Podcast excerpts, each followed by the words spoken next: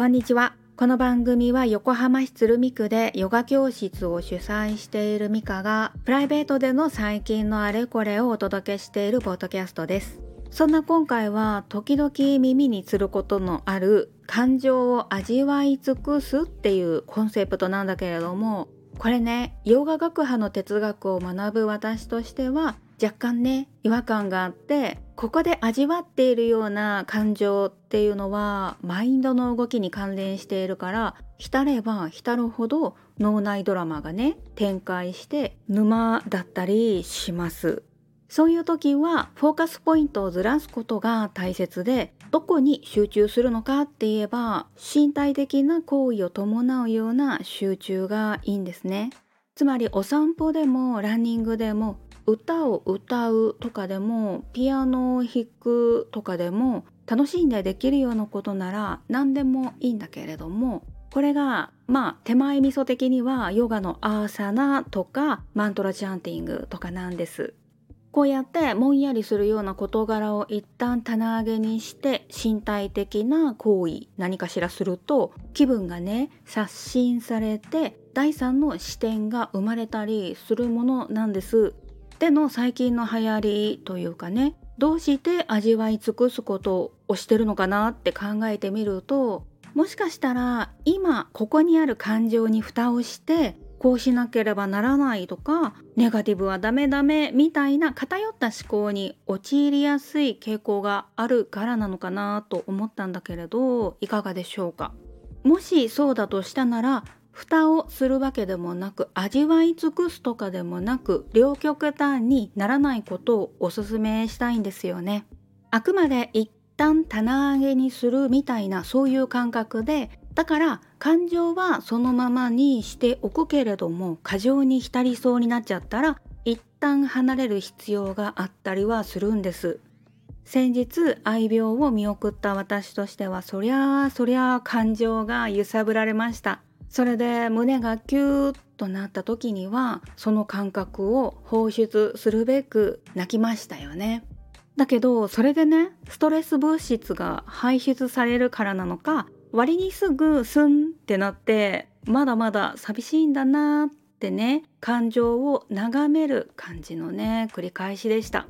での半月経った今では胸がキューッとなったりはしなくなってきました。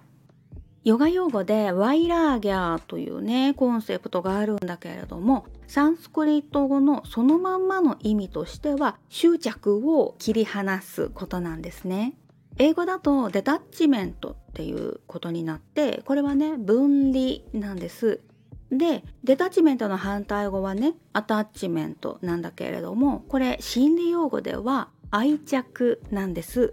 愛着はやっぱり苦しみを生むものでその理由は愛情が強いほど執着を生むからなんですよね。レモンがいなくなってからというかお別れのカウントダウンが始まった頃からまず強かったのは肉体に対しての執着でした。でその後にやってきたのはこの時間になるといつもこうしてたなみたいな習慣に対しての執着なんです。これはだんだん薄まってきてはいるけれどもまだねちょっとあってまあそれでも愛病がいない生活に慣れつつもあるんですよね。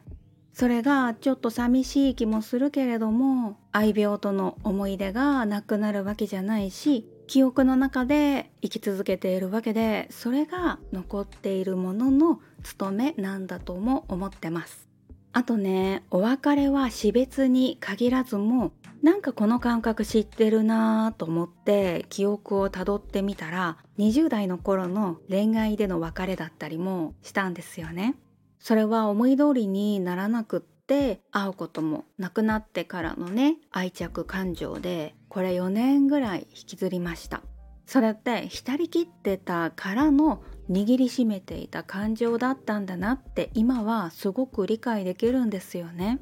こういう胸がキューッとするような感情をね楽しみたいのならそれでもまあいいんだろうけれどもそのことでね今を無意味に過ごしちゃうかもしれないから感情は味わい尽くすとかじゃなく消化されるのを待つほかなくってそれには一定の時間が必要だったりするんだけれども浸っているとね時間が長引いちゃうからとにかく浸りそうになったらちょっと離れるっていう精神的な距離を確保することが大切だと思ってます。そのためには身体的な活動なんだよねって冒頭でお話ししたんだけれどもあとはね前々回のエピソードで話したデュオリンゴもね活用しましたゲームとかだとねちょっと逃避っぽいしなんか消化につながらないような感覚があってだからねおすすめはあんまりしないんだけれども語学学習っていうのは脳のね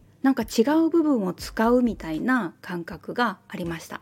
そんなわけで今現在ダイヤモンドリーグまで上り詰めたんだけれどもこのリーグにいらっしゃる人たちっていうのは最低1時間以上ね勉強するぐらいのペースの人たちなんです。で今のところねなんとか私も降格は免れているんだけれどもまあねできる範囲で無理なく続けるっていうのをモットーにそれでね降格するんだったらしょうがないなみたいなつもりではいます。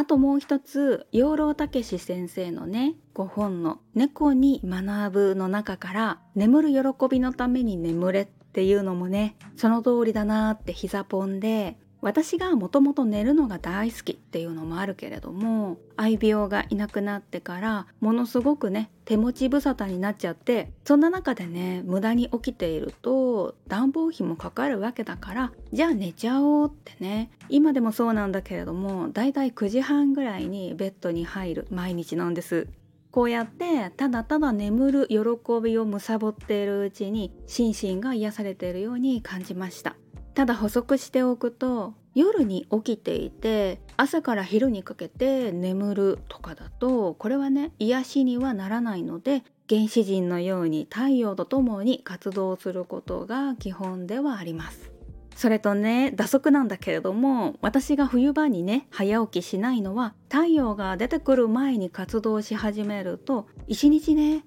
なぜか頭が痛かったりなんか眠かったりしちゃうんですだからねなんか言い訳っぽいけれども意識高い民のように4時とか5時にはねたとえ夏だとしても全然起きません。っ